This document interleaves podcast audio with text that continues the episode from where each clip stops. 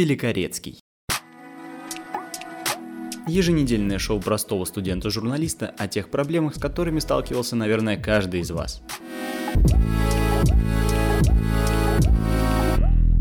Давайте же прибавим немножко чувствительности этому микрофону, чтобы вы услышали мой голос, и мы могли нормально с вами поговорить.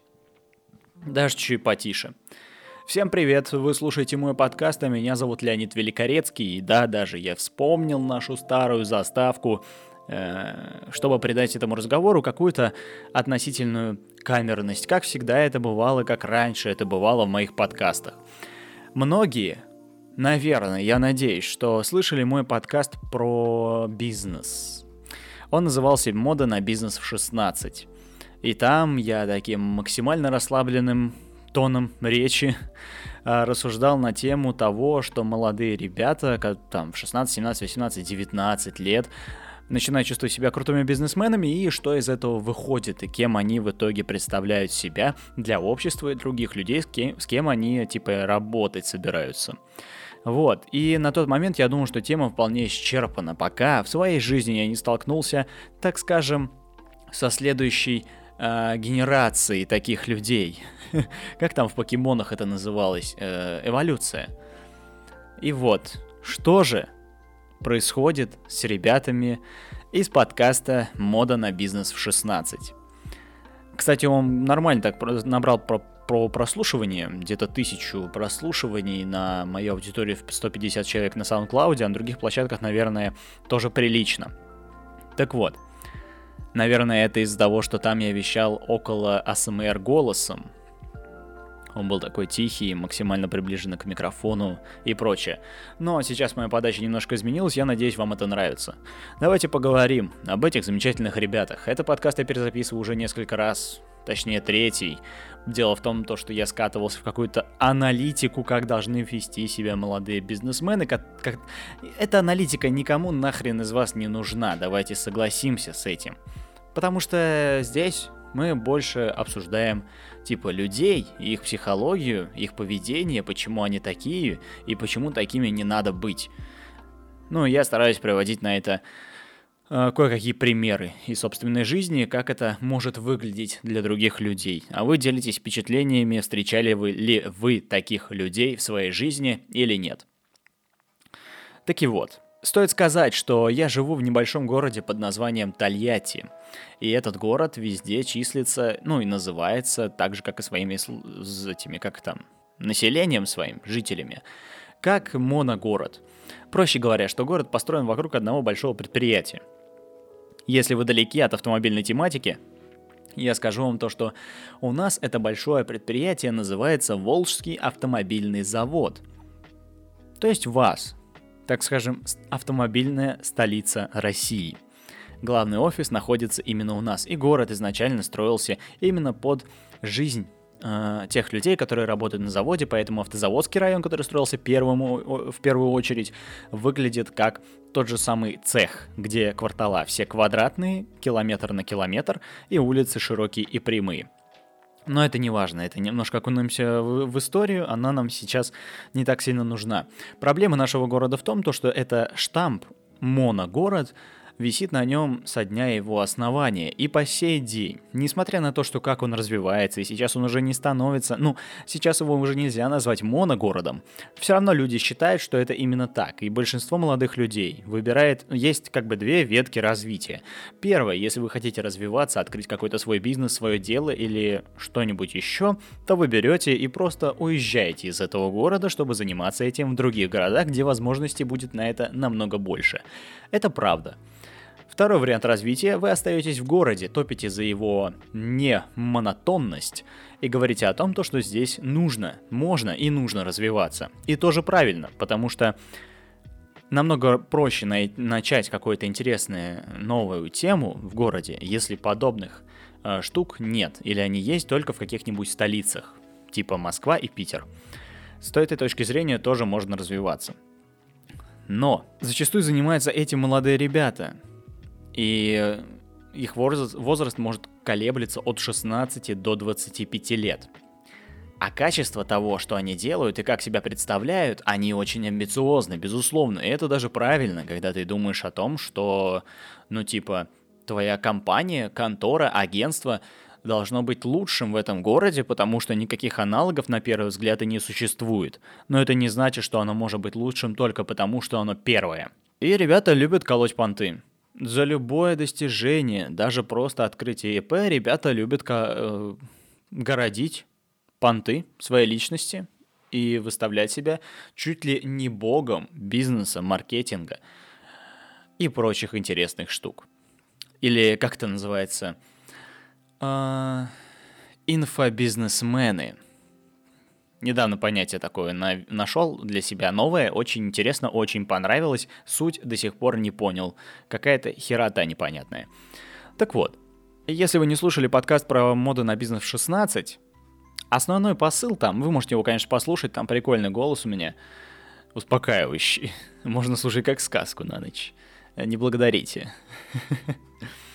Основной посыл там заключается в том, что ребята любят имитировать бурную бизнес-деятельность, говорить о себе э, и ставить на себя те штампы, ну даже не штампы, а знаете, как это называется, присуждать себе статусы, просто потому что когда-то что-то он это такое делал, и он решил вот... Это как э, замечательные инстаблогерши, которые занимаются которые заработали свою аудиторию просто выкладыванием оголенных частей своего тела, но при этом любят говорить, что они перебороли то, перебороли это, сами подняли бизнес и вот это вот все.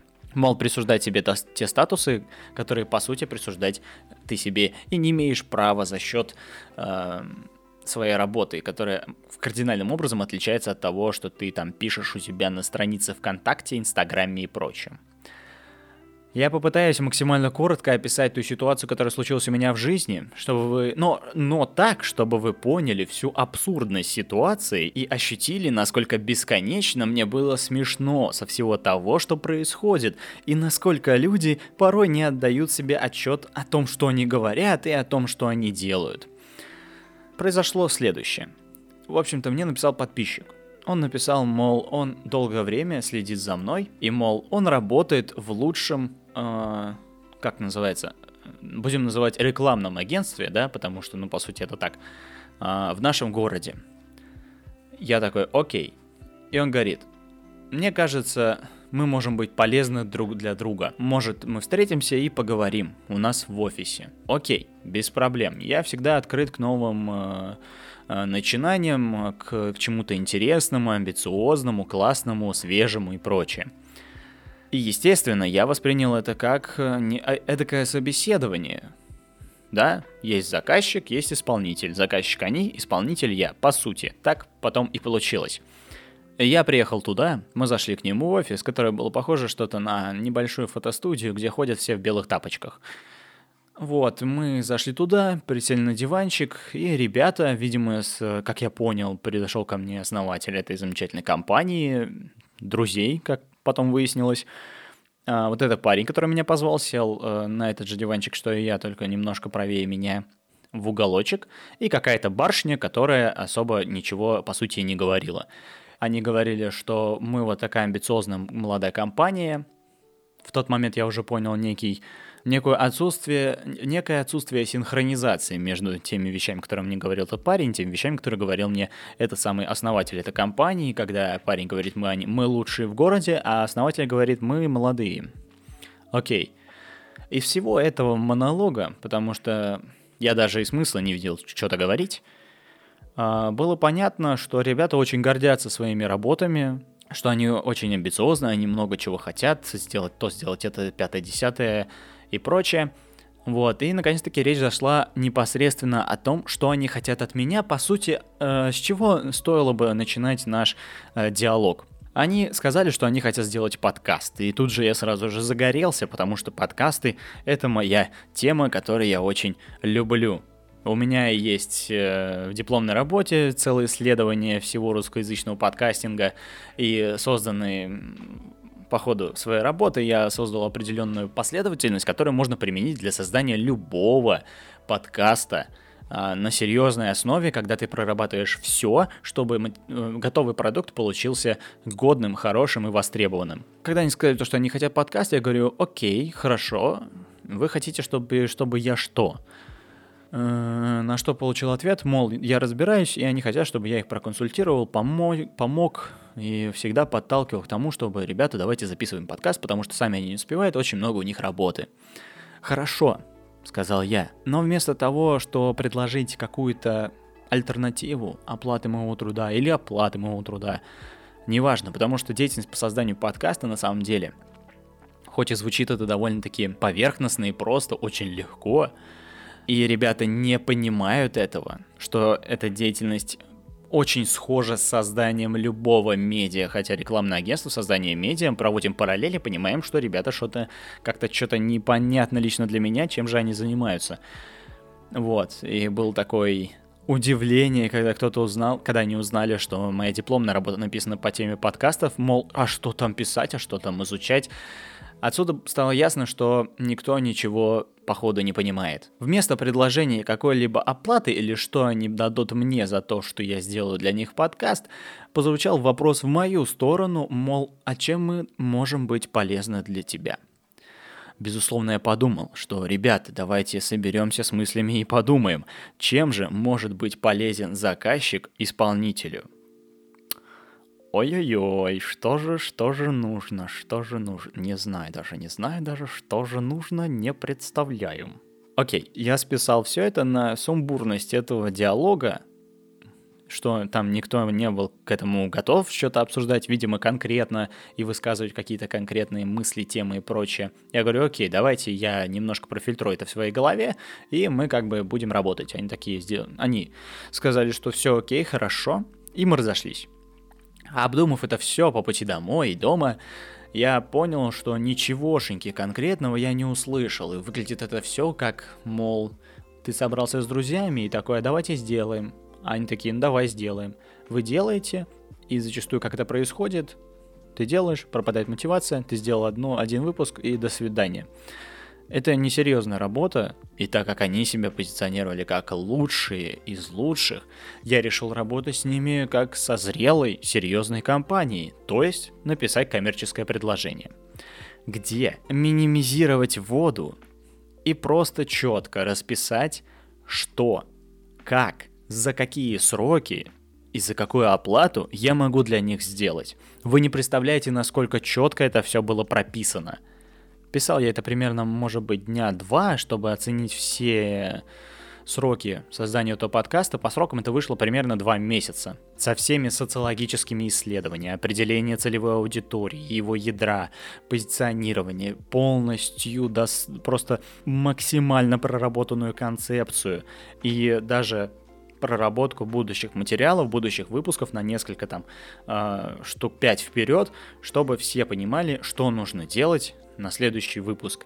Это просто убирает так скажем, это неясность в производстве данного вида контента, когда ты записал один, и тут сидишь и думаешь, а что же делать дальше? Унификация схемы производства. Ну, вообще, все-все-все-все-все.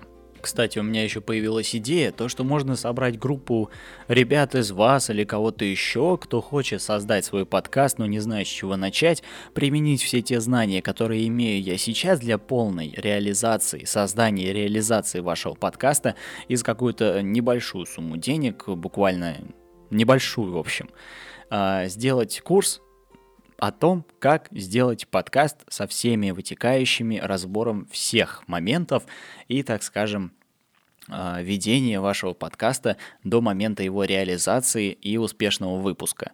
Поэтому, если вам это интересно, то напишите в комментариях. Я отправил им это коммерческое предложение. На что ребята обиделись. И тут мы подключаем ту тему, о которой говорили, это Мода на бизнес в 16. Мы ведем дела, но не серьезно. Мы любим делать классно, но что-то как-то не, не, ну не знаю. Вот это вот все. Чтобы вы понимали, на это коммерческое предложение не поступило никакого ответа. И ответ поступил только после того, как я сам написал этому пареньку, который меня пригласил с ними разговаривать. Это... это безумно смешно. Потому что это в натуре, вот серьезно. Я не знал, что я таким, с таким встречусь. Я не знал, что такое бывает. Потому что я всегда думал, что люди в возрасте моем или чуть даже старше действительно в состоянии адекватно понимать, что такое бизнес, откуда берутся коммерческие предложения, что четкость прописанного всего в работе – это залог хотя бы даже не успеха, но постоянной продуктивной работы. Ни малейшего понятия и даже близко не было. И это я понял, когда мне ответил тот самый паренек, который мне написал. Он записал мне огромное голосовое сообщение длиной в 6 минут – Чтобы вы понимали, когда мы встречались, эти самые друзья, потому что в голосовом сообщении говорят, что они друзья, я немножко позже вам это раскрою.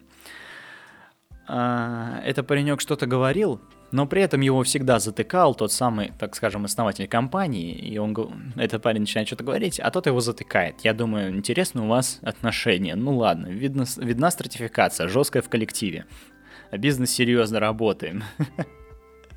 Это была ловушка. Беги, нахрен, она тебя сожрет. Да, и чтобы вы понимали, коммерческое предложение, которым я им написал, было написано э, официально деловым языком, но без каких-то суперсложных конструкций, э, определений и прочего.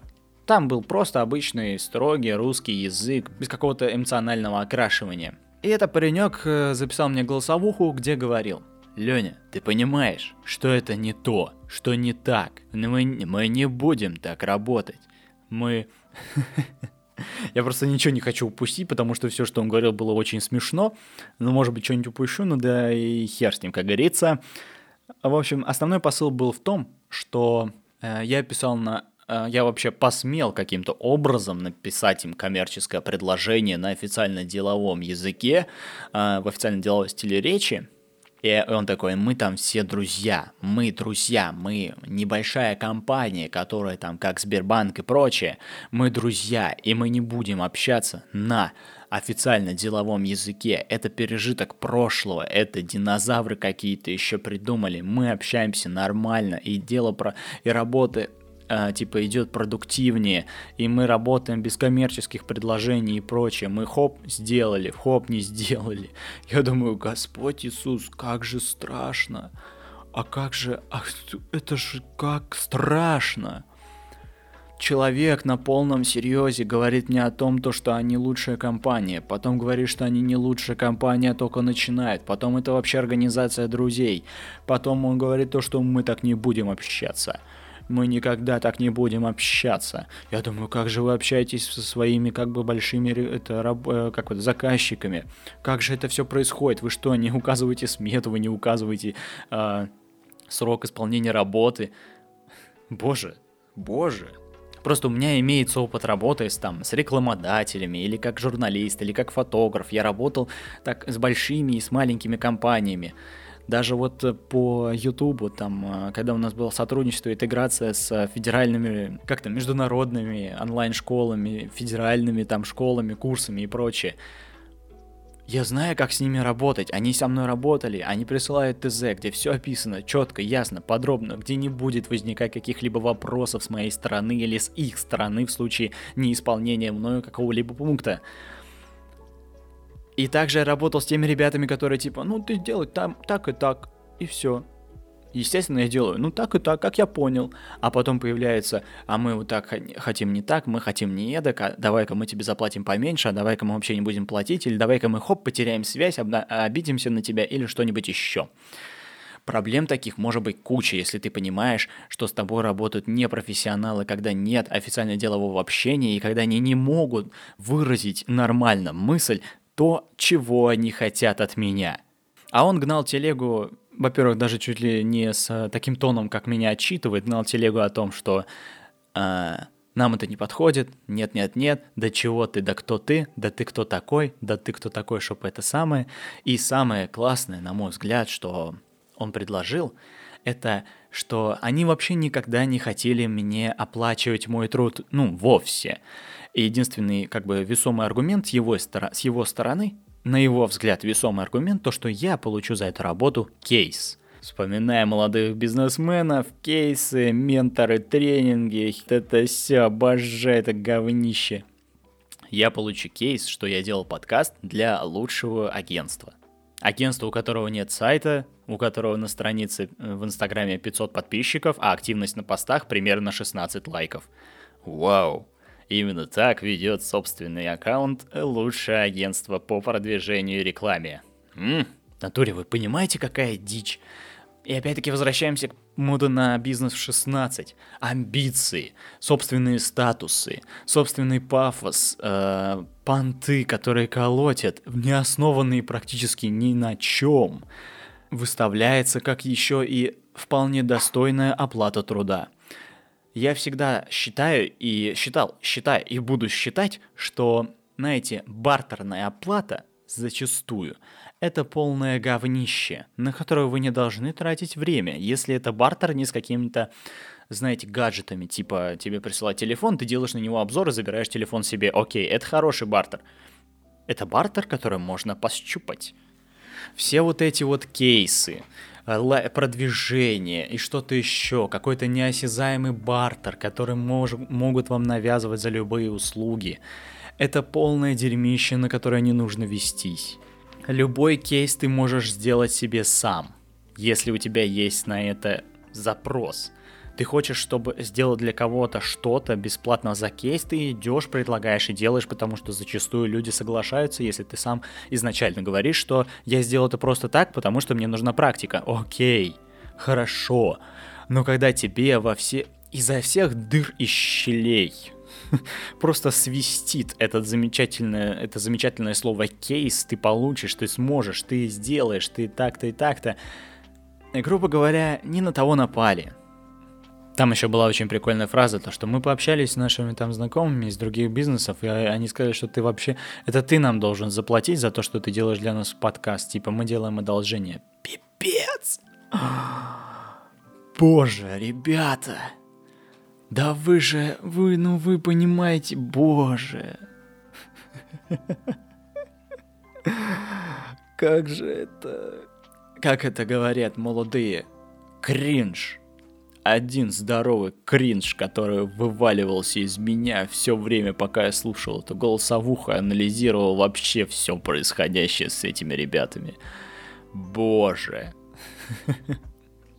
Из чего я все начинал? Это типа продолжение, чем же живут и в кого превращаются ребята из э, темы моды на бизнес в 16.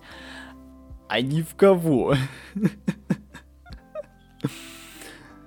сожалению, получается, что действительно остаются вариться в том же самом котле, в котором варятся любые другие более молодые ребята, которые, ну, очень сильно хотят гнуть понты о том, что они делают. Вау! К сожалению, это так. Я еще говорил с Линой на эту тему, типа, ну, представляешь, ну, так, оказывается, бывает. Она говорит, ну, так бывает, и много людей, которые так, вот такие вот. Я поговорил там э, со своей мамой на эту тему, обсудил, потому что она занимается ведением бизнеса крупных компаний, федеральных сетей уже, наверное, больше 15-16 лет, является там директором всех директоров – я говорю, представляешь, вот так. Она такая, ну, в моей молодости тоже были такие ребята, и когда я выполнял свою работу, они как бы, ну, где эти ребята сейчас непонятно. Она не говорит, она не помнит. Ну и хер бы с ними. Получается по итогу вот так. Просто понимаете, очень замечательный парадокс, который происходит, и он очень популярен на самом деле, когда ребята топят за бизнес, хотят там бизнес, бизнес, бизнес, бизнес-завтраки, бизнес-обеды, бизнес-ужины, а, ложусь, смотрю котировки, просыпаюсь, смотрю новости про бизнес, я бизнес, я и есть бизнес. Эти ребята, с одной стороны, все за бизнес и круто за саморазвитие, окей, я без проблем, я согласен с этим. Но при этом ценить а, они могут лишь свой труд, а Деятельность других они могут воспринимать только как должное для себя. То, что они позволяют работать вместе с ними. Что они из себя пока что представляют, неясно. История умалчивает. И у меня всегда была такая проблема, когда пару лет назад, в начале университета, я занимался там фотографией, что-то снимал, что-то писал, или там делал какие-то логотипчики небольшие для маленьких контор и пэшек и прочего. Я всегда страдал, так скажем, боязнью оценить свой труд. В силу своей молодости, необразованности, чего-то еще, не понимает ценообразования в сегменте моей работы, но при этом всегда ценник очень маленький был у меня. Я призывал к тому, что вы можете аргументированно подвинуть в цене. И всегда я очень страдал тем, что я боялся оценить свою работу, хотя мог проводить за ней а, очень много времени, а получать за это буквально копейки.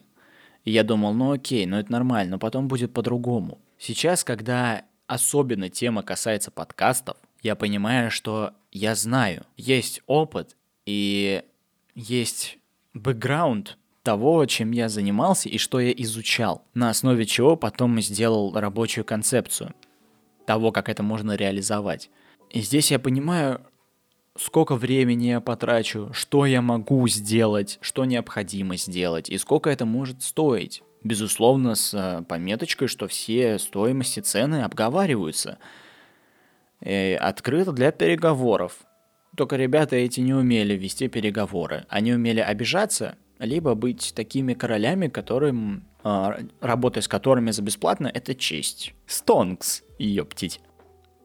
Такие люди есть всегда, которые хотят халя халявы, прикидываясь тем, что они такие крутые, что ты вообще должен работать с ними за просто так, да еще сам должен доплачивать, что ты с нами работаешь, такой замечательный, э, добродушным коллективом.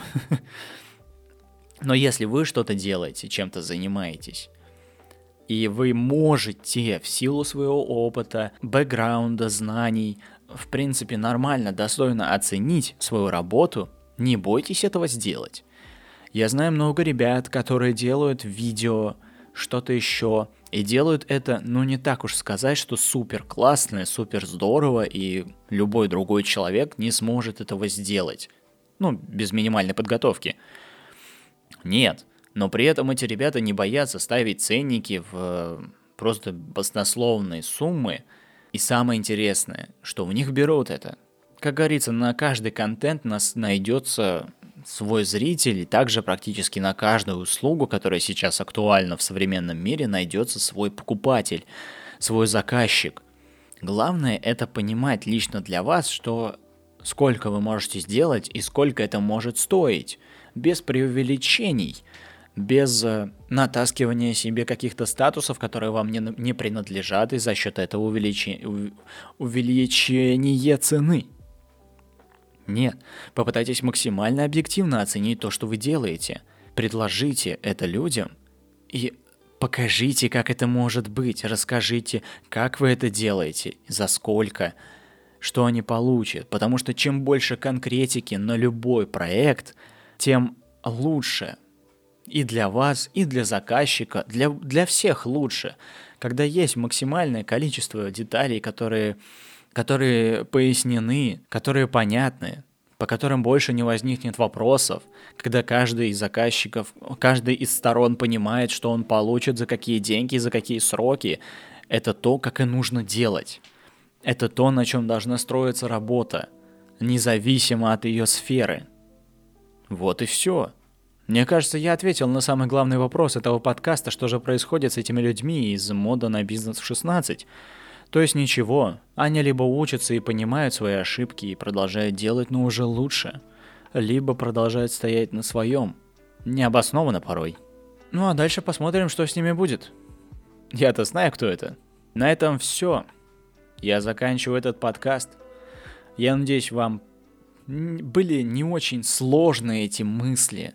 Но мне кажется, он будет полезен, потому что я знаю, что среди моих подписчиков много творческих личностей, которые готовы, которые что-то делают и готовы это представлять, э, так скажем, в массы. Никогда не стоит бояться оценить свой труд.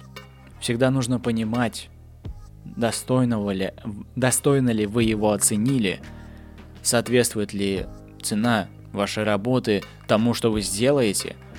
И если это так, то топить до последнего. Но если кто-то появится с неопровержимыми доказательствами, так скажем, вашей вины в привлечении стоимости, и если вы их поймете, то нет ничего сложного согласиться, сработаться, улучшить и развиваться. Это самое главное. Развивайтесь. С вами был Леонид Великорецкий. Спасибо огромное, что послушали этот выпуск. Подписывайтесь на SoundCloud, на iTunes, ставьте 5 звездочек, пишите отзывы и комментарии. Мне всегда очень приятно их читать и очень интересно отвечать на какие-то ваши вопросы или отзывы. Ну все, услышимся, надеюсь, совсем скоро. Всем удачи и пока.